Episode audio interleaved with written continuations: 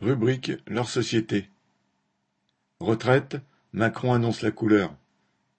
À une semaine des élections, Macron enfourche son cheval de bataille préféré, s'en prendre aux retraites en allongeant le temps de cotisation.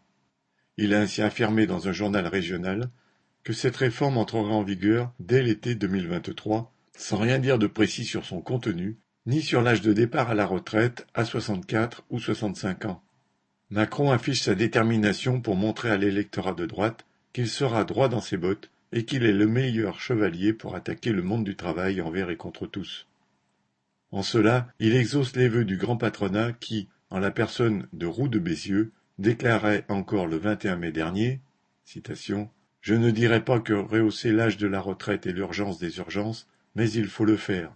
On est l'un des pays en Europe qui travaille le moins dans la durée de la vie, Or c'est la quantité de travail qui crée la richesse. Au fond, cela revient à reconnaître que seul le monde du travail en crée, mais le patronat veut de moins en moins contribuer à le payer.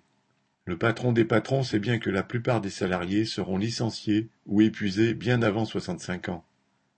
Cette réforme va diminuer drastiquement le montant des retraites et peser sur les revenus de l'ensemble des salariés parce que nombre de travailleurs âgés, repoussés des entreprises, accepteront à terme des salaires de misère.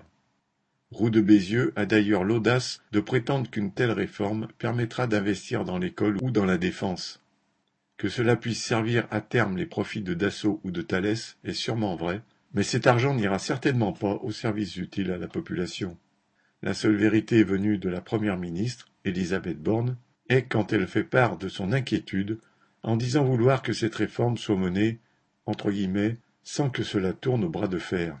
La dernière tentative de réforme des retraites de Macron s'était heurtée à l'opposition résolue des cheminots, des salariés de la RATP et de bien d'autres travailleurs, et il avait dû remballer une fois son projet. Il faut donc souhaiter au contraire que le bras de fer ait bien lieu et que le monde du travail mette le gouvernement KO.